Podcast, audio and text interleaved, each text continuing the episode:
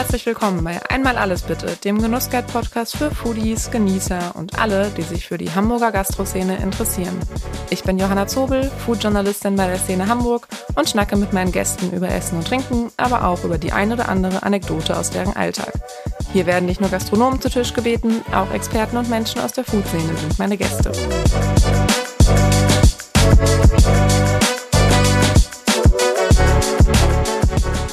Folge wird euch präsentiert von Lotto Hamburg. Lotto 6 aus 49, Deutschlands beliebteste Lotterie in jeder Hamburger Lotto-Annahmestelle und auf lottohamburg.de. Chance 1 zu 140 Spielt der Name ab 18. Glücksspiel kann süchtig machen. Hilfe findet ihr unter bzga.de. Diese Folge entstand in Kooperation mit Hamburg Ahoy von Hamburg Tourismus.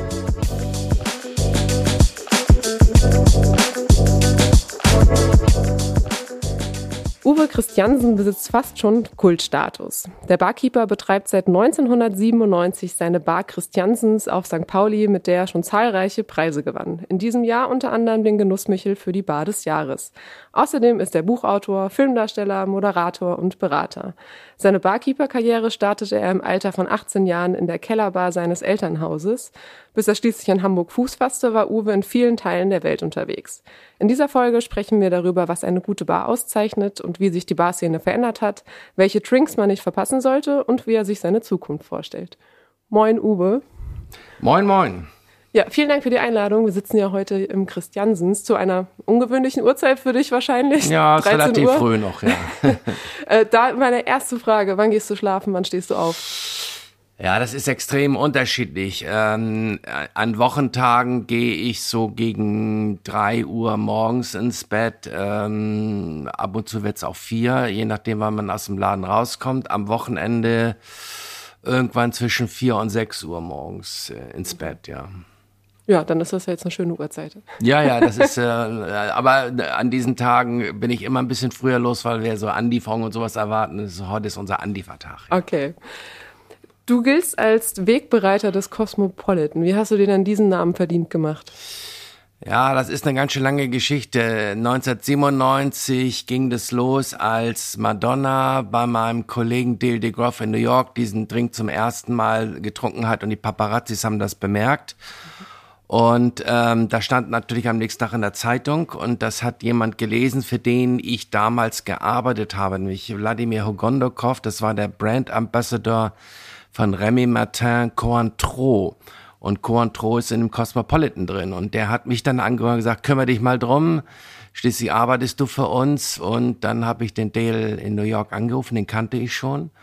Und ich sag, Dale, was ist das da mit dem Cosmopolitan? Sagt er, ja, geht hier gerade ab, keine Ahnung, wer den erfunden hat, aber ich schick dir mal das Rezept. Und dann sind wir durch die Redaktionen gezogen hier in Deutschland 14 Tage lang. Ähm, immer, äh, wir waren immer angemeldet für ein Gespräch über ein Advertorial. Das mögen ihr, mögt ihr ja mal ganz gerne. Kriegt ihr eine Seite bezahlt und die ist schon fertig und äh, während die Marketing-Tante von Remy Martin Control äh, die Leute besabbelt hat, habe ich im Hintergrund schnell einen Cosmopolitan auf den Tisch gezaubert.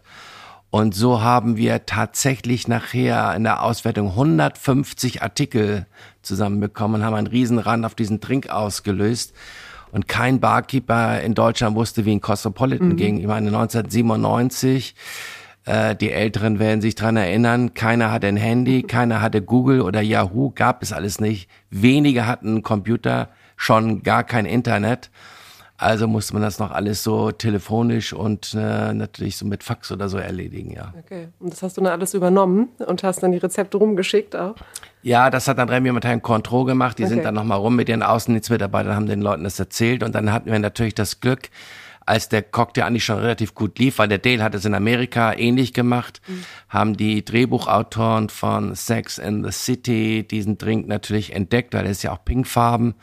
Und dann waren wir viele Jahre der meistverkaufte Cocktail der Welt. Es kommt einmal im Jahr eine Liste auf den Markt von einer englischen Fachzeitschrift, die heißt Drinks International. Die fragen 6000 Leute in, auf der Welt ab. Und ähm, mittlerweile, wir haben gerade die neue Liste bekommen, sind wir nur noch Platz 40. Ja, okay. Ich wollte gerade fragen, wie läuft er denn jetzt noch so? Aber dann, aber ich glaube, es ist ja so mit der bekannteste Drink dennoch. Also ich glaube, kaum einer ja, kennt ihn also nicht. Also die meisten kennen ihn natürlich alle, die die Sendung gesehen haben. Die Sendung läuft nicht mehr, das merkt mhm. man schon. Wir haben es früher immer gemerkt. Kam eine neue Staffel, ging der nach oben, mhm. kam der Kinofilm, ging es nach oben, war irgendein Skandal, irgendwas in der Zeitung über die Mädels ging da ab und ähm, ja, jetzt ist wieder zur Zeit der, der Old Fashioned Nummer eins. Also das wechselt immer so ein bisschen. Mal ist Margarita Old Fashioned, Martini Cocktail, wenn James Bond Film auf den Markt kommt. Mhm. Ähm, ich denke mal, in ein paar Jahren werden wir es erleben, dann wird Aperol Spritz die Nummer eins sein. Da wird es wohl nichts dran vorbeigehen. Das kommt ja jetzt auch schon sehr, ne? Ja, ja, der ist noch gar nicht in Amerika richtig angekommen. Wenn der erstmal in Amerika ankommt, dann macht er alles platt, ja. Okay. Ähm, du hast ja jetzt schon seit 40 Jahren äh, Erfahrung als Barkeeper. Was äh, zeichnet denn deiner Meinung nach eine gute Bar aus? Kontinuität zum Beispiel. Das Christians ist jetzt im 27. Jahr und sieht eigentlich immer noch so aus wie vor 27 Jahren. Ähm, wir haben auch immer noch ein sehr ähnliches Angebot, obwohl wir natürlich auch mit der Zeit gehen und neue Drinks machen und neue Produkte haben und entwickeln. Aber die Leute können auch nach 20 Jahren hierher kommen und sagen, ah, ist wie früher toll, die Kinder sind jetzt groß äh, oder wir haben die Kinder mal mitgebracht. Ähm, davon gibt es nicht so viele Bars, die das über so eine lange Zeitraum äh, schaffen. Und wenn man mal hier äh, überlegt oder guckt in Hamburg, was wir in den 27 Jahren an Mitbewerbern erlebt haben, die alle groß gestartet sind, es gibt so gut wie nichts mehr davon. Mhm. Es gibt ein paar Alteingesessene, die es überlebt haben, die es auch immer noch gibt. Die werden ja wahrscheinlich mit ihrem Inhaber irgendwann zusammen in Rente gehen. So wird das mit dem Christiansens wohl auch irgendwann mal passieren. Aber das ist einer der Erfolgshebel. Um wir sind immer da. Ähm, Stichwort äh, neue Kreationen und irgendwie sich auch trotzdem weiterentwickeln. Ähm, ich habe gelesen, auf eurer Homepage stehen 1000 Spirituosen, sagt ihr, stehen hier äh, verteilt. Ja, ungefähr, ja. Wie behält man da erstens den Überblick und zweitens, äh, wie häufig äh, arbeitest du an deiner Getränkekarte? Ähm, den Überblick habe ich schon, das weiß man halt, wo alles mhm. ist. Und ähm, ja, die Getränkekarte äh, ist so bei uns gebaut, dass ich sie ständig aktualisieren kann. Sie wird mhm. mehrmals mhm. im Jahr äh, teilaktualisiert, einmal im Jahr komplett aktualisiert. Mhm. Ich berate jetzt gerade die neue Karte vor fürs nächste Jahr, die dann im Januar kommen wird, sicherlich. Und dann ähm, muss man sehen, dass man Artikel äh, rausstreicht, neue aufnimmt. Es ist, passiert ja auch unglaublich viel zurzeit. Äh, kommen ja ständig neue Whiskys und Rumsorten und jetzt geht es los mit diesen sogenannten alkoholfreien Spiritosen, die kommen. Äh, auch da äh, verwehren wir uns nicht. Äh, mhm. das sind, kann man ganz reizvolle Sachen machen. Und ähm, so sind wir eigentlich ständig in so einem Prozess, ähm, was die Leute gar nicht mitkriegen, dass wir unsere Karten ständig irgendwie mhm. aktualisieren. Gerade so das ganze Gin-Thema ist ja total ausgeufert. Also mhm. irgendwas ist immer los. Schaust du dir dann auch diese besagte Liste, die irgendwie dann sagt, welcher Drink gerade am besten läuft, schaust du dir die an, bevor ihr eure Karte für das kommende Jahr immer neu macht? Ja, also ich habe die zumindest so im Kopf, ne? so eine Renner-Penner-Liste nennt man das ja und äh, deshalb fliegen auch immer wieder Drinks raus. Ja. Ähm, wir wollen ja auch ab und zu mal ein bisschen was Frisches auf die Karte nehmen und dann nehmen wir natürlich die Drinks raus, die am wenigsten laufen mhm. und nehmen dann neue. Äh, es kommen ja immer mal wieder neue Drinks auf den Markt. Wir kreieren äh, relativ viel neue Drinks, die gar nicht, die es gar nicht bis auf die Karte schaffen. Mhm. Die wir für die sogenannte Industrie äh, kreieren. Das sind dann so die kleinen Flaschenanhänger oder auf dem Etikett hinten drauf. Wir machen die verrücktesten Sachen. Ich habe jetzt ähm, bin jetzt dabei, Drinks zu entwickeln für die Gewürzfirma Hela mhm. wo wir Drinks machen mit Ketchup. Äh, ich mach gerade, bin gerade dabei, Drinks zu entwickeln für die Teefirma Messmer, wo wir mit Essig zum Beispiel auch arbeiten. Ähm, ich habe für den FC St. Pauli, für Edeka, für Netto, ich bin ständig irgendwie mhm. angefragt. Das sind aber alles Drinks, die wir dann extern machen, weil wenn ich die alle in die Karte aufnehmen würde, dann wird's irgendwann äh, unübersichtlich. Sind wir bei 2000 Spirituosen hier. Ja, wir haben ja schon 200 Cocktails noch auf der Karte. Ja. Das kommt ja auch dazu. Wie ist das denn? Ähm, jetzt stelle ich mir, jetzt wo du äh, gesagt hast mit Ketchup, ist das dann wie so ein Mexikaner oder wie kann ja, man sich das, das vorstellen? Ist der, den ersten Drink, den wir haben, ist quasi ein äh, Mexikaner, mhm. der aber mit zwei verschiedenen Sorten äh, Ketchup gemacht wird. Ähm, er hat als äh, alkoholische Grundlage äh, Oldesloher Korn drin Zitrone, Selleriesalz und noch so ein paar äh, Zutaten. Und das ist, äh, ja, wir, wir testen das hier am, am Gast. Und äh, ich habe erst gedacht, so, oh, ob das wirklich funktioniert. Die Leute sind total begeistert von diesem Zeug. Und, und alle wissen genau, was das ist, kommen aber nicht drauf. Wenn ich dann ja sage, das ist Hela. Und dann sage ich, ja, natürlich. Natürlich. Oh, jetzt habe ich Bock auf eine Currywurst. das wäre eine Geschäftsidee. Ich wollte gerade sagen, weil dann bekommt man Bock auf die Currywurst. Ja. Du müsstest hier noch so einen Stand Fast jeder sagt, oh, jetzt habe ich irgendwie, jetzt gehen auf den Kiez eine Currywurst essen. Ja. Obwohl der Curry-Ketchup da gar nicht drin ist. Ja, das stimmt. Das ist auf eine Mogelpackung, glaube ich. Ja, ja, also bei uns im, im, im Mexikaner ist er nicht drin. Da ist der extrem okay. scharf. Die haben einen Ketchup auf dem Markt, der heißt, glaube ich, Pikant. Mhm. Und der ist so scharf. Und dann haben die so ein Bio-Ketchup drin äh, und das ist die Grundlage. Und dann natürlich ein bisschen Tomatensaft. Ja. Okay. Kann man die auch kaufen? Nee, also ich weiß es nicht, was, was Hela letztendlich damit mhm. vorhat. Das stockt momentan gerade so ein bisschen bei denen. Ähm, das sollte eigentlich längst bei, bei, uns gefilmt werden, wie ich den mache, aber momentan ist da keine Ahnung. Ähm, möglich ist das, keine Ahnung. Also Hela ist scheinbar ein sehr experimentierfreundlicher Verein. Äh, ich habe auch immer nur gedacht, dass die nur Ketchup machen, aber die machen auch ganz edle Gewürze und ganz mhm. edle Essigsorten und so. Äh, wusste ich auch gar nicht. Ja, interessant. Ähm, abseits dessen, welchen Drink sollte man denn bei dir auf jeden Fall äh, probieren oder nicht verpassen? Ja, das ist natürlich immer so, das ist, kommt so ein bisschen mit der Frage hin, wenn ein Gast zu mir sagt, mach mir mal irgendwas Schönes. Ich sag, ich kenne sie nicht, ich habe keine Ahnung, was für sie schön ist äh, wenn ich Ihnen jetzt was mit Gin mache, sagen Sie, oh Gottes Willen, bloß kein Gin. Oder ich sag, dann mache ich Ihnen was Süßes mit Sahne, dann sagen Sie, nee, äh, will ich nicht. Und dann kommt meistens schon das, aber nee, bloß nichts mit Sahne. Ich sag, siehste? Mhm. Äh, nee, äh, ich sag, dann gibt man doch wenigstens eine Grundspirituose oder eine Richtung. Fruchtig, sauer, süß, cremig, exotisch damit ich sie dahin gleiten kann. Dann kann man den Gast eigentlich im Grunde genommen in so eine Ecke drängen, aus der er selber nicht mehr rauskommt. Mhm. Er erklärt dir eigentlich genau, welchen Drink er will und den machst du ihm. Wenn er dann sagen würde, schmeckt mir, ich sage, das ist genau das, was Sie mir gerade erklärt haben. Mhm. Und dann sagen die was, ja, stimmt eigentlich, ja, genau, ja. Muss man dann nochmal die eigenen Geschmacksvorzüge äh, überdenken vielleicht. Ja, das ist aber öfter so, weil die Leute sagen, machen Sie mal Ihren, Ihren besten Drink. Ich sage, ich habe keinen besten Drink. Also mein bester Drink ist ein, ist ein Astra oder so. Ne? Ja. Ja, sag ich, ich, ich kenne sie nicht. Ich weiß nicht, was sie für einen Geschmack haben. Wie soll ich ihnen jetzt einen Drink machen, ohne dass ich sie eventuell enttäusche? Hm. Kommt das häufig vor, dass ja, Leute auch gerade gestern wieder. Ja, der, okay. der war auch so kompliziert, der Typ. Und, und äh, ja, nee, also ähm, äh, muss Gin sein und muss äh, fruchtig und süß und sauer. Ich sag, was denn nun? Und, und der kann auch gern ein bisschen, ich sag, was denn, sauer, süß und fruchtig mit Gin, das wird langsam schwierig. Ne? Und mhm. dann habe ich ihm Drink gemacht, den fand er dann auch total toll. Dann hat er sich aber danach noch einen Drink bestellt, wo ich dann sage, hä? Weil der Drink war dann wirklich sahnig, cremig, süß, gar kein Gin drin und das so, hm. Mhm. Komisch. ähm, du hast ja aber auch, bis du dahin gekommen bist, dass du auch so auf die Wünsche eingehen kannst, äh, ja schon vor einiger Zeit angefangen äh, mit dem Mixen. Ist das so dann der Begriff, den man ja, ja, ja. verwendet mit dem Mixen, Mixen von, genau.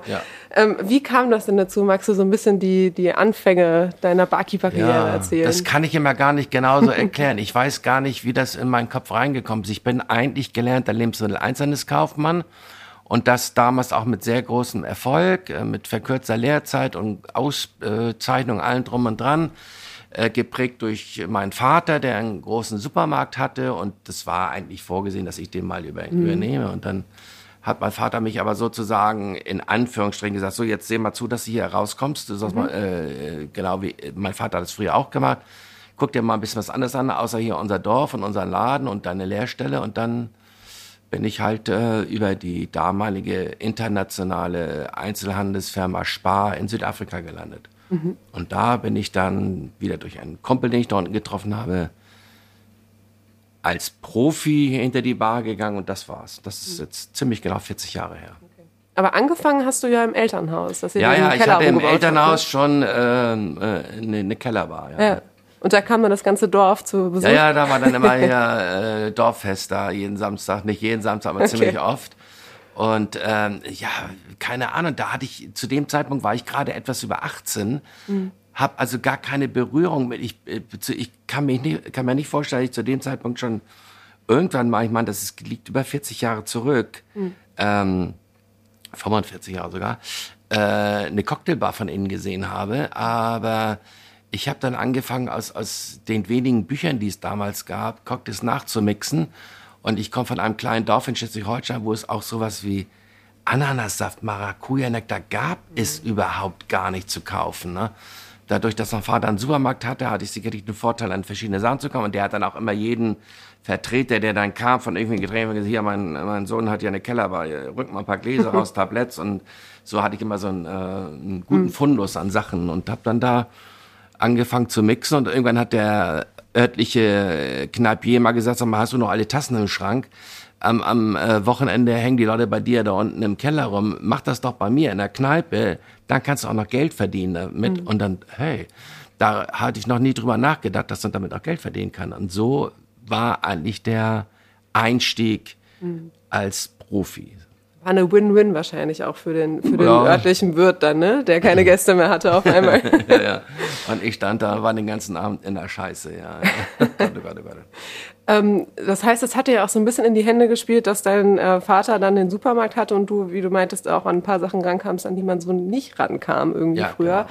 Genau. Ähm, glaubst du, das war auch so ein bisschen die goldene Zeit äh, für dich dann, äh, um Barkeeper zu werden? Und ist das vielleicht heute nicht mehr ganz so easy, einfach weil auch durch Social Media, Internet, es gibt tausende Bücher mittlerweile. Mhm. Naja, also ich sag mal, es war sicherlich früher ein bisschen anstrengender, das richtig zu lernen. Heute äh, wird nach jedem Rezept gegoogelt. Mhm. Ähm, ich selber besitze um die 600 Bücher aus der damaligen Zeit noch. Ich musste mir alles aus Büchern zusammensuchen. Ich habe dann ja auch eine ganze Zeit lang selbst noch journalistisch gearbeitet für deutsche Fachzeitschriften, habe Artikel über Cocktailhistorien mhm. und sowas geschrieben, habe mich also sehr stark mit dem Thema immer beschäftigt, bin viel in der Welt rumgereist ähm, und habe mir dadurch natürlich äh, einen Vorteil verschafft, indem ich einfach unglaublich viel Wissen mir mhm. angeeignet mhm. habe, was heute junge Leute äh, vielleicht nicht mehr so haben, weil es einfach zu einfach ist, an Sachen ranzukommen. Ne? Mhm. Ähm, das wird, wie gesagt, gegoogelt, gemacht, vergessen. Mhm. Ich habe Bücher gesucht, gewählt, aufgeschrieben, notiert, nochmal ja. verglichen, nochmal mit einem anderen Buch gecheckt. Und das ist im Gehirn noch drin. Ne? Das kann ich immer mhm. noch abrufen. Klar, das verinnerlicht, verinnerlicht man selbst ja, dann einfach ja. ein bisschen. Das ist so wie Vokabeln. Ne? Das sage ich auch mal meinen Barkeepern, wenn die neu anfangen. Das ist erstmal wie äh, eine Sprache lernen, Vokabel lernen. Du musst erstmal alle Rezepte auswendig lernen. Ähm, apropos Barkeeper hier und neu anfangen. Wie schwierig ist das denn für dich, äh, hier anderen Leuten das Ruder zu überlassen und zu sagen, ihr mixt das? Äh, ich meine, deine Bar hat ja auch einen großen Ruf. Ja hat man da irgendwie, ist das schwierig, hier Leute zu bekommen, die wirklich gut sind und das machen und deinem Anspruch irgendwie erfüllen? Naja, es wird immer schwieriger. Es mhm. war eine Zeit lang gar nicht schwierig. Also wenn man vielleicht auch gehört hat, dass äh, im Christiansen ein, ein Barkeeper gesucht wird, dann habe ich eigentlich relativ schnell Bewerbungen mhm. gehabt. Und die werden hier äh, solide ausgebildet. Ähm, ich fordere die natürlich auch ein bisschen. Ne? Die müssen sich auch schon ein bisschen mhm. anstrengen. Mhm wenn man auf unser Niveau kommen will. Und äh, das schaffen die eigentlich auch fast alle. Und dann habe ich das Problem, wenn die fertig sind, dass dann äh, die abgeworben werden. Ne? Da sind wir so, du wirst ja immer nur der Zweite in der Christian bleiben und bei mir kriegst du gleich mal ein paar Euros mehr und dann sind die wieder weg. Und so fange ich alle zwei Jahre quasi wieder neu an. Momentan habe ich wieder keinen. Und ähm, jetzt suche ich auch äh, zumindest noch einen Teilzeit-Barkeeper, ne? der so, was ich weiß, äh, vier, fünf Mal im Monat am mhm. Wochenende Lust hat. Und da brauche ich dann auch jemanden, der schon ein bisschen was kann, weil mhm. jeden von null zu trainieren ist schon ein ganz schönes Stückchen, weil mhm. wir natürlich auch, hast es ja schon erwähnt, tausend Spiritosen. Es, ist, es geht ja. nicht nur um das Cocktail-Mixen, sondern der Gast will ja auch wissen, soll man da rum, da oben mit dem gelben Etikett, wie schmeckt denn der? Was ist denn das ja? Das gehört dazu. Ja, das ist Warenlehre. Mhm. Ähm, jetzt ist es ja so, bevor du hier die äh, Bar eröffnet hast, äh, warst du ja viel in der Welt unterwegs. Äh, du sagtest eben schon, zum Beispiel in Kapstadt auch. Mhm. Ähm, und häufig auch auf Kreuzfahrtschiffen. Ja. Vermisst du die Zeit manchmal? Ja, die vermisse ich schon. Ich bin sehr gerne auf Kreuzfahrtschiffen gefahren und ich mache das ja auch heute noch. Also äh, wenn nicht gerade ein Schiff kaputt ist wie dieses Jahr, eigentlich wäre ich dieses Jahr wieder mit der Queen Mary 2 von New York nach Hamburg gefahren mhm. und ich arbeite dann an Bord als ein sogenannter Lektor. Ich gebe so, äh, so wie die, wie die Fernsehköche, so Bühnenshows. Mhm. Äh, leider ist der Lampa kaputt gegangen und die Fahrt fiel aus. Also für nächstes Jahr habe ich eine neue Anfrage. Allerdings ist mir da in die Quere gekommen, was äh, ich habe eine, eine Voreinladung bekommen auf der Olympiade in Paris nächstes Jahr. Mhm fürs Deutsche Haus äh, die Drinks zu machen. Das hängt momentan aber auch leider komplett in der Schwebe. Ähm, ich glaube fast, dass sich das auch erledigt hat. Da gibt es wohl irgendwelche Probleme äh, mit dem Sponsor, der das, der mich da eigentlich hinhaben mhm. wollte. Und dadurch habe ich auch die Queen Mary Fahrt wieder abgesagt. Also nächstes Jahr wird es keine Fahrt geben. Vielleicht dann übernächstes Jahr wieder. Vielleicht auch einfach mal eine private Fahrt dann. Das klingt ja so, als wärst du immer mit ja. der Arbeit unterwegs. Aber das ist das Problem momentan des selbstständigen Gastronoms. Der hat gar keine Zeit, äh, ja. so, so lange wegzufahren. Das ist momentan habe ich habe ich keine Möglichkeit mhm. dafür.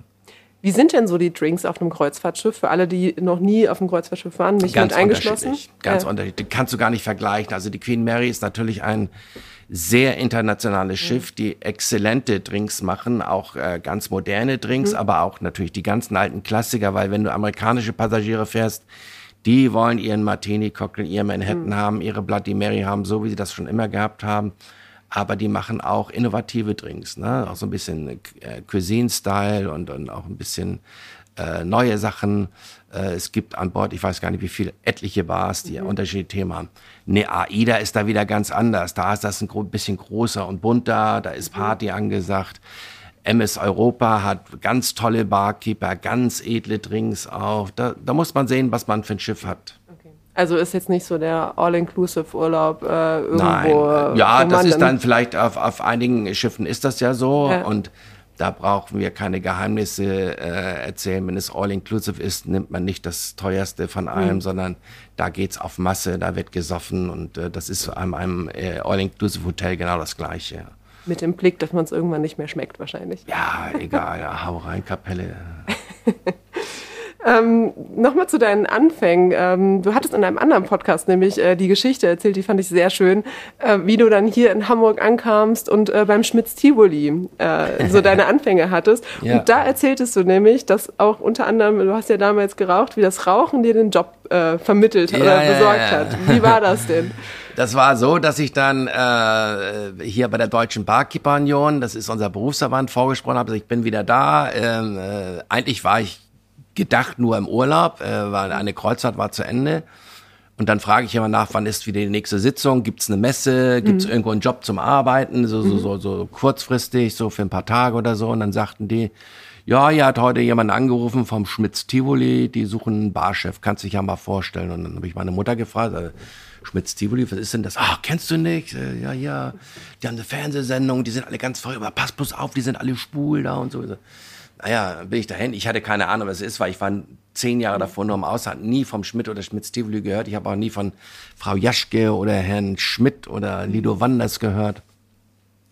Und dann saß ich dann halt da und dann kam äh, schön im, im Jackett und Krawatte und Bewerbungsmappe unterm Arm, ja. saß ich vor dem damaligen kleinen Schmidt-Theater in der Sonne und dann kam so ein kleines Männchen da an und sagte, bist du der Barkeeper? Und er hat ein Fischbrötchen in der Hand.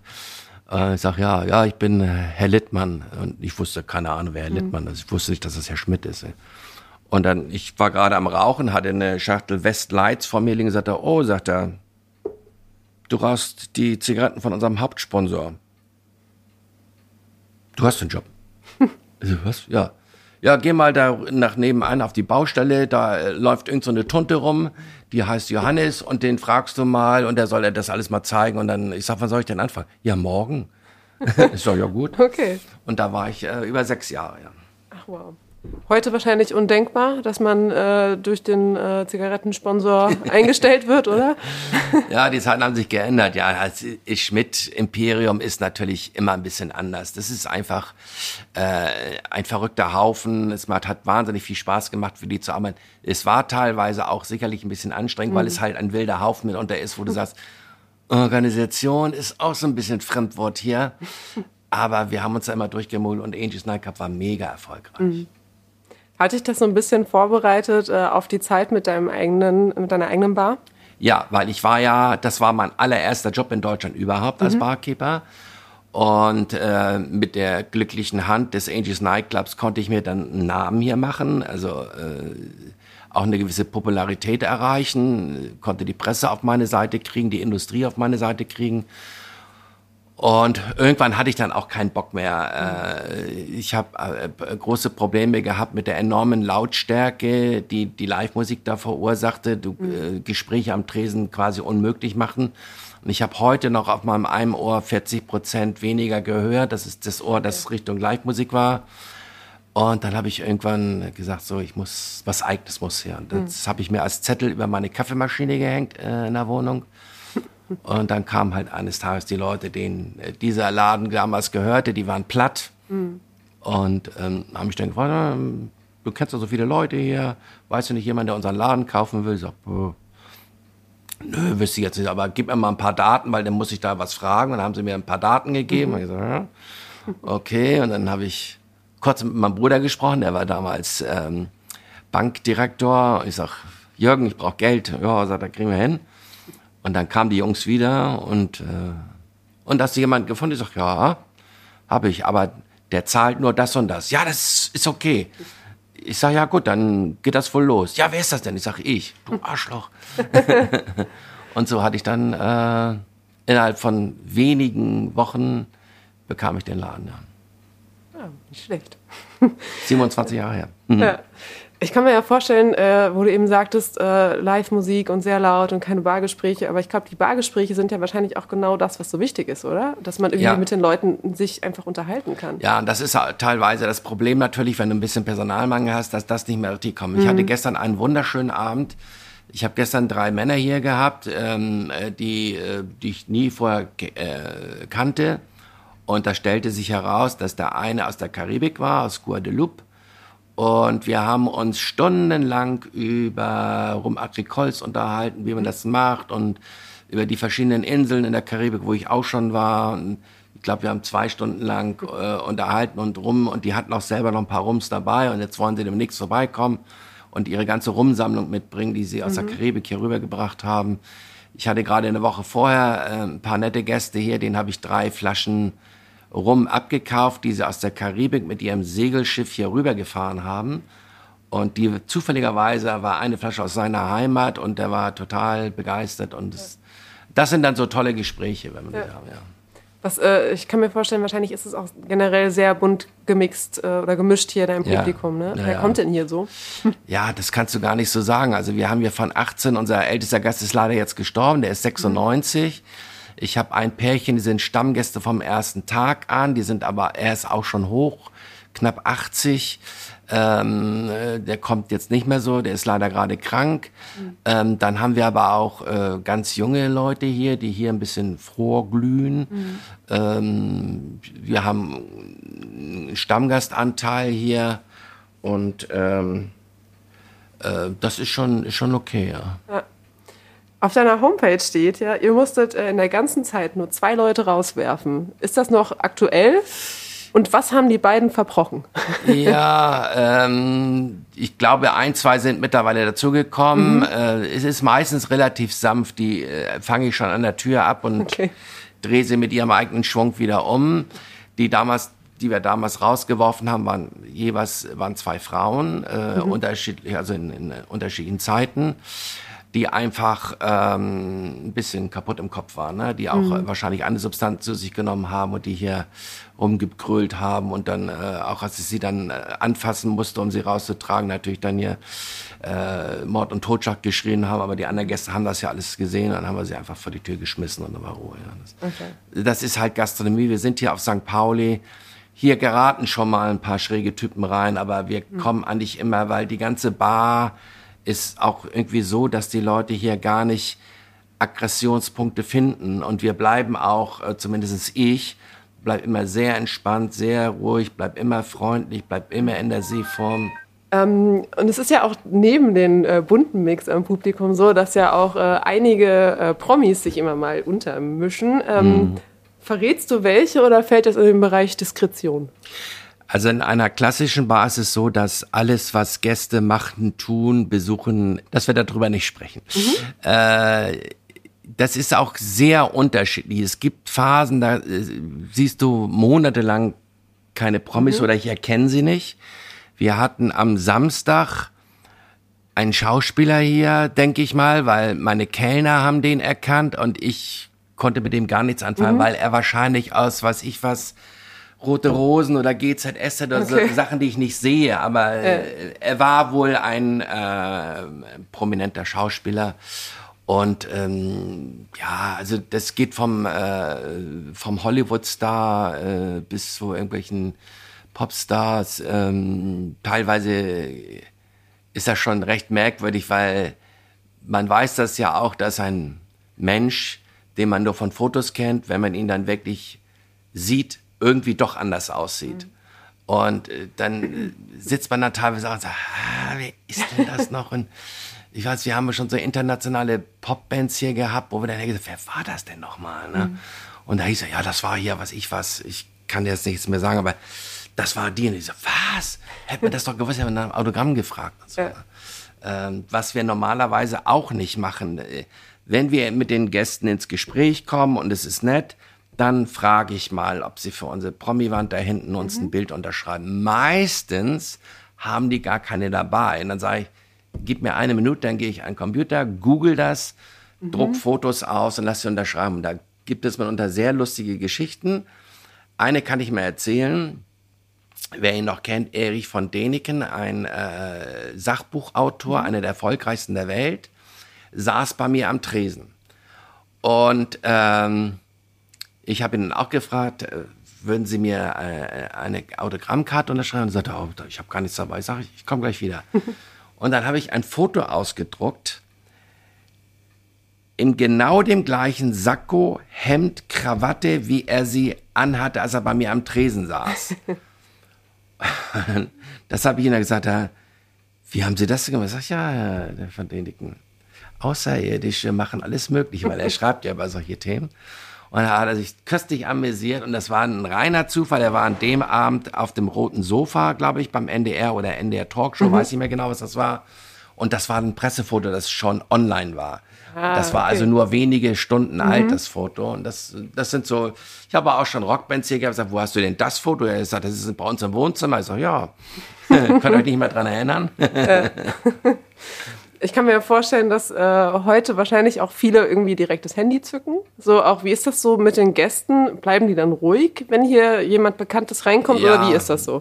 Also doch, ja. Also äh, die Leute bleiben äh, hier bei uns relativ entspannt. Ja. Okay. Äh, wir äh, sorgen auch dafür, dass die zufrieden gelassen mhm. werden. Wenn, wenn wir merken, dass die Leute da irgendwie ähm, er kommt jetzt hier nicht mehr her, weil er hier nicht rauchen darf. Aber wenn Udo Lindenberg mal hier war, dann wird es schon schwieriger, die Leute zurückzuhalten. Mhm. Udo war früher Stammgast in meiner anderen Bar, weil er da rauchen durfte. Und den muss man beschützen. Ne? Okay. Die Leute denken immer alle, Udo ist der große Kumpel und den kann man auf die Arme klopfen mhm. und, und, und umarmen und, und mit, mit Selfies auf den Sack gehen. Da muss man dann teilweise sagen, komm, lass den Herr mal zufrieden. Ja. Ist das denn eine Idee, ähm, vielleicht auch sowas, also wenn es jetzt hier nicht so ganz das Riesenthema ist, aber generell hast du schon mal drüber nachgedacht, ein, äh, eine Art Handyverbot einzuführen? Oder ist das so eine, hast du das schon mal irgendwo gesehen, dass es Bars gibt, wo du kein ja, Handy nutzen es, darfst? Es gibt natürlich, also mein bester Freund, bei dem ich auch Barkeeper gelernt habe, der, das ist ein, ähm, da kannst du das Handy abgeben mhm. in so einen Korb, äh, weil der forciert das und sagt, äh, oder wenn Leute fragen, wie ist denn das Passwort, das WLAN-Passwort, mhm. dann sagt er, talk to each other. Und dann gucken die ihn an, groß geschrieben, also zusammen, hör mir zu, talk to each other. Und das schnallen mhm. die nicht, ne? Und dann sagt er, nein, wir haben kein WLAN-Passwort. Ihr sollt euch miteinander unterhalten. Ihr seid hier in der Bar. Ihr könnt draußen oder zu Hause auf euren Dingern rumtackern. Mhm. Ne? Und er hat, sagt er mittlerweile Tische, die kommen wirklich und die geben sofort ihre Handys ab ja. Und äh, quatschen mal wieder miteinander. Ich sag mal, im Christiansen hält sich das in Grenzen. Okay. Wir, wir haben natürlich Publikum, das auch ein bisschen älter und reifer mhm. ist. Ähm, die Kids, da musst du teilweise mal mit der Faust auf den Tisch und sagen, können wir jetzt mal eine Bestellung aufgeben und dann danach könnt ihr dann weiter oder schreibt ihr euch gerade gegenseitig SMS. Ja. Ja, Gott, und dann kriegen die natürlich ihr Drinks, die werden erst mal fotografiert, online gestellt, was ja, natürlich auch wieder natürlich. Werbung für uns ist, ne? Aber, und das ist ja schon skurril. Es sind auch mal die Beobachtung, ist ein Pärchen, das am Tisch sitzt und dann geht er auf die Toilette und du glaubst gar nicht, es Bruchteilen von Sekunden hat sie das Handy in der Hand. Dann wird sofort hier SMS und mhm. die schreibt dann wahrscheinlich ihrer besten Freundin völlige Pfeife, der Typ, oder total nett. Ruf mich schnell sehen, an. das weitergeht. Und, na, und dann, wenn er dann wiederkommt, so Handy gleich weg. also das mhm. ist schon äh, lustig zu beobachten. Na, aber es ist, es ist nervig. Mhm. Und das Thema könnte man richtig ausweiten. Handys sind auch ein ganz großes Problem für die Gastronomie allgemein. Mhm ich komme ja noch aus der handyfreien Zeit und wenn ich jemanden treffen wollte oder Mädels kennenlernen wollte oder tanzen gehen wollte, dann musste ich los, raus aus dem Haus. Ich musste gucken, wo meine Kumpels sind. Mhm. Die konnte ich nicht anrufen. Ich konnte bei denen zu Hause anrufen, da war die Mutter dran. Das wollte ich dann auch nicht, so ungefähr. Ne? Und heute wird halt alles über Handy organisiert. Früher warst du immer unterwegs. Mhm. Jedes Dorf hatte Kneipen äh, wenn du jemanden kennenlernen wolltest, musstest du dahin oder du hast auf dem Dorfplatz gesessen oder in mhm. irgendwelchen mhm. Straßen, wo man sich getroffen hat. Ist alles heute mhm. nicht mehr so. Ne? Das ist schon, glaube ich, nicht immer gesund, mhm. alles über Handy zu machen. Ja, heute werden dann die Dates vorher übers Handy ausgemacht. Ja, ja, ja, ja, genau. Oder auch Schluss gemacht. Über früher musste man noch unter vier Augen Schluss machen, ja. Gab es dann hier auch mal so Szenen, dass dann hier Schluss gemacht wurde? Kommt das häufiger vor? So, so ja, Dramen? häufiger nicht, aber sicherlich kommt das vor. Wir ja. haben gerade äh, letzte, vorletzte Woche sind eigentlich Stammgäste von mhm. uns und ähm, ganz ruhig eigentlich, äh, kommen sehr regelmäßig.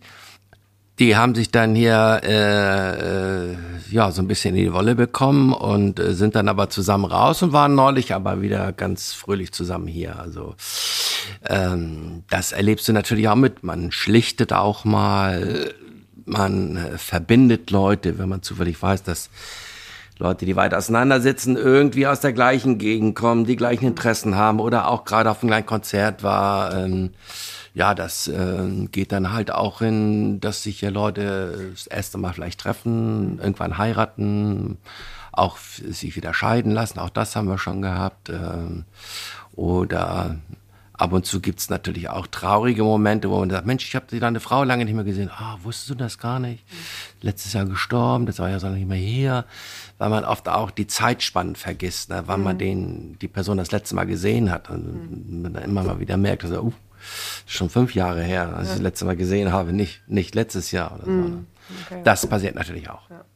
Und es soll ja auch drei Barbabys geben. Ja, ja, ja, ja. das älteste müsste jetzt um bei 26 Jahre alt sein. Okay. Ja, ja. Habe leider keinen Kontakt mehr dazu. Der, die sind damals weggezogen, ich glaube nach Bremen. Ja. Ähm, ja, das sind alles drei, wir nennen die Barbabys, weil die Mütter waren kurz vorher noch hier. Mhm. Und alle drei sind mehr oder weniger auf dem Weg von der Bar nach Hause in die Venen gekommen. Okay. Ja, das eine Baby ist am 1. Januar geboren. Ähm, die war Silvesterabend noch hier und deshalb feiern wir, kommen die jedes Jahr Silvester. Mhm. Äh, und feiern. Dieses Jahr werden sie Pech haben, weil wir machen Silvester dieses Jahr nicht mehr auf. Ich habe keine Lust mehr auf Silvester arbeiten. Mhm. Ähm, aber das, die dürfte dieses Jahr 17 oder 18 werden. Ganz genau mhm. weiß ich nicht. Ich glaube 17, ja. Okay. Mhm. Gibt es dann auch einen Jungen darunter und wenn ja? Nee, es sind wurde, all, alles drei Mädchen. Okay, also gab noch nicht die Möglichkeit, dass jemand Uwe genannt wurde. Nein. ähm, hm, hm. Äh, da hatte ich neulich äh, jemanden hier, ähm, der mir erzählt hat, weil er meine Bar so lebt und so gerne hat, dass er seinen Sohn nach mir benannt hat, nach mhm. Uwe. Ja, das habe ich. Cool. Das war Anfang des Jahres, war das ja. Allerdings bin ich da mal ein bisschen vorsichtig. Der war auch nicht mehr so ganz alleine. Ähm, mhm. Aber meine Angestellten haben das mitgekriegt. So, das ist so ein Ding. Mhm. Ähm, seitdem habe ich ihn aber nicht wieder gesehen. Okay. Naja, aber immerhin hast du das. Ja, Kannst ja, du sagen, kann jemand sein, wurde ja. nach dir benannt. ähm, jetzt sprachen wir eben schon so ein bisschen über Handys in der Bar und wie sich das verändert hat. Wie hat sich denn aber St. Pauli generell verändert? Naja, man sagt, ich weiß nicht, wo die Quelle dafür ist, aber dass sich St. Pauli alle zehn Jahre einmal komplett mhm. ändert. Und ähm, wir, ich bin ja äh, in der IG St. Pauli, äh, zweiter Vorsitzender. Wir sind ja so eine äh, Gruppe hier, eine Interessengemeinschaft, die sich um St. Pauli kümmert, um die Landungsbrücken mhm. kümmert. Ähm, und äh, wir hatten jetzt gerade diese Woche unsere Jahreshauptversammlung, äh, unter anderem mit Agnes Tjarks, der dann auch ein bisschen über die Verkehrssituation hier auf der Reeperbahn gesprochen hat, die auch kritisch ist zurzeit, äh, wo es viele Veränderungen gibt, dass man auf der Reeperbahn jetzt rechts und links Fahrradstreifen gemacht hat, was jetzt nicht unbedingt zum besseren Verkehrsfluss sorgt, zurzeit jedenfalls noch und dass jetzt endlich mal der Westteil der Reeperbahn erneuert werden muss, der sehr ähm, heruntergekommen ist, wo die Gehwege kaputt sind, die Bäume mit den Wurzeln hochkommen etc. etc. Dann hat sich sehr, sehr zum Nachteil verändert, dass wir momentan nach der letzten Zählung über 60 Kioske hier im Stadtteil mhm. haben, sogenannte Kioske. Es sind aber, wir nennen sie Alkoholabgabestellen, weil was anderes machen die gar nicht. Mhm die sich auch an keine Regeln halten, weder an äh, gesetzliche Öffnungszeiten noch an äh, wenn du Sitzplätze hast, musst du Toiletten vorweisen, machen die alles nicht. Die verkaufen Glasflaschen, obwohl wir ein Glasflaschenverbot haben auf dem Kiez. Mhm. Ähm, und die Behörden kommen da einfach nicht gegen an. Die haben keine Leute, die das kontrollieren. Und das killt die äh, lokale Gastronomie, vor allen Dingen die Clubs. Mhm. Die Kids hauen sich oben die Beine breit mit einem Wodka Energy für 3,50 Euro, der unten im Club natürlich 8 Euro oder 10 Euro kosten muss, weil die bezahlen auch noch einen teuren Diskjockey und Türsteher und eine Toilettenfrau und äh, horrende Mieten. Gehen dann aber unten tanzen, wenn sie Durst haben, gehen sie halt oben wieder auf die Straße und trinken da was. Mhm. Dass das nicht mehr lange funktioniert, dürfte auch dem letzten Dickschädel äh, mal irgendwie klar werden, dass wir hier eine ganze Clubkultur kaputt machen durch diese, äh, ich sage das jetzt mal ganz deutlich, dämlichen Kiosken, die ähm, meiner Meinung nach auf der Kiez überhaupt nichts verloren haben. Es sind keine Kioske. Das ist ja generell diese ganze Corner-Kultur, die sich da so in den letzten Jahren irgendwie ja, entwickelt hat. Das gehört ne? auch mit dazu, ja.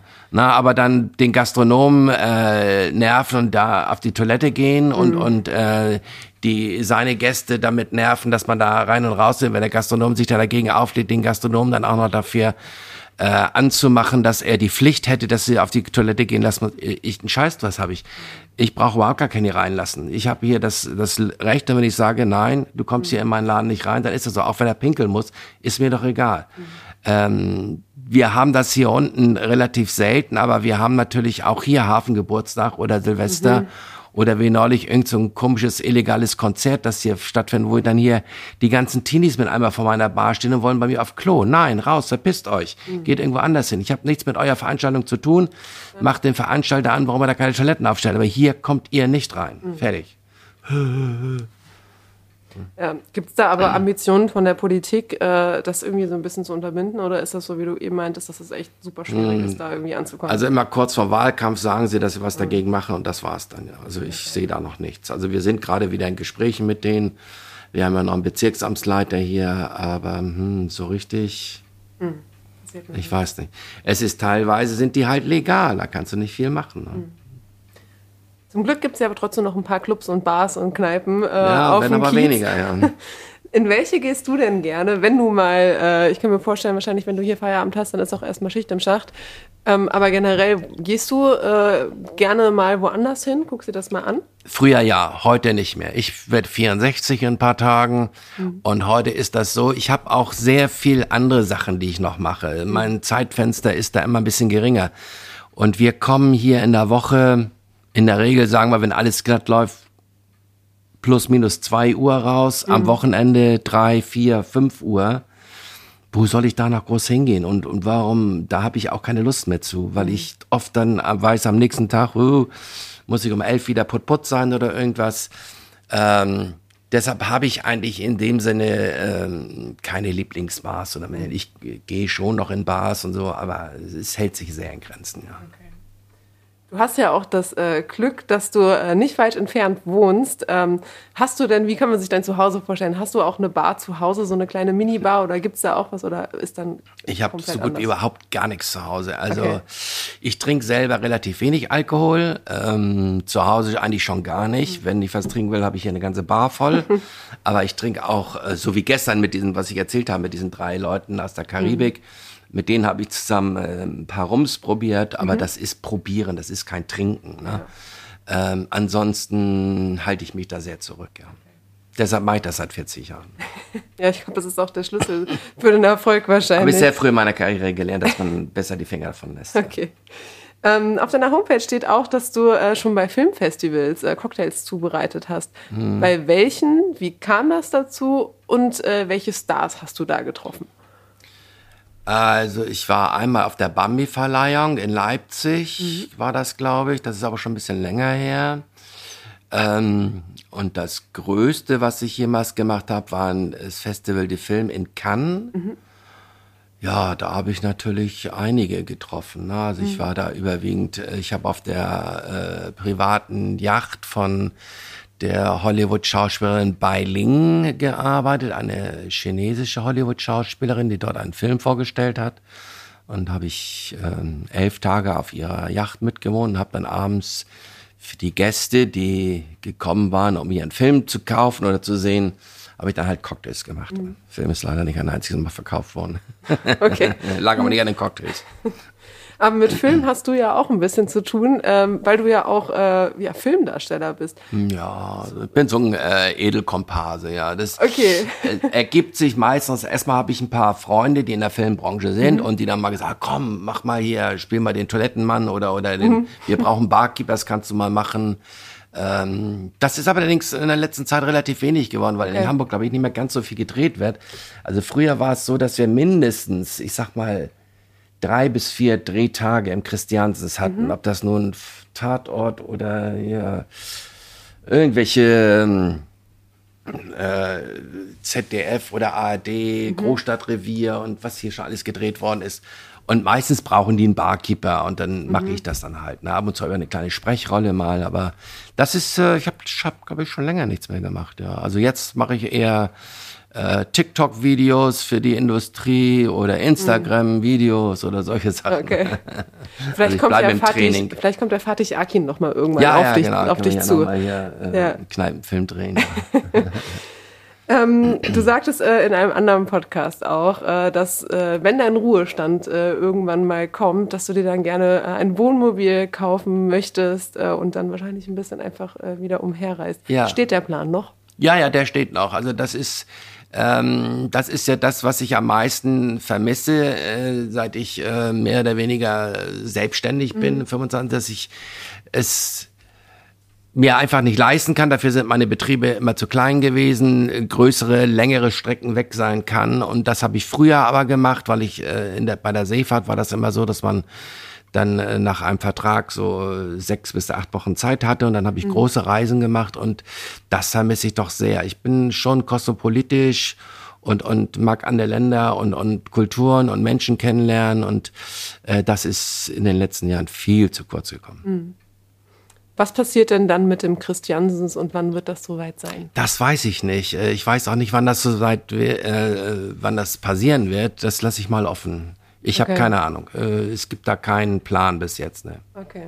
Na dann äh, hoffen wir, dass du noch ein bisschen hier bist äh, ja, und ja. noch ein paar Drinks mixst. Also wir äh, machen auf jeden Fall die 30 Jahre voll. Also okay. die nächsten vier Jahre sind wir auf jeden Fall sind gesetzt. Hier. Das ist Sehr gesetzt, gut. ja. dann hast du noch ein bisschen Platz für ein paar Preise und äh, ja, weitere Urkunden. Ne?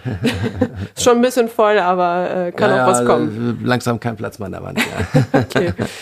Lieber Uwe, vielen Dank für das schöne Gespräch. Gerne. Und ähm, genau, ich komme mal irgendwann zu einer anderen Tageszeit vorbei. Ich glaube dann. Äh, Abends ab 8 Uhr von Dienstag Dienstag bis Samstags kannst du dir hier einen reingluckern. Ja. Sehr gut. Danke dir. Gerne geschehen. Schön, dass ihr auch in diese Folge reingehört habt. Habt ihr Fragen, Anregungen oder Kritik?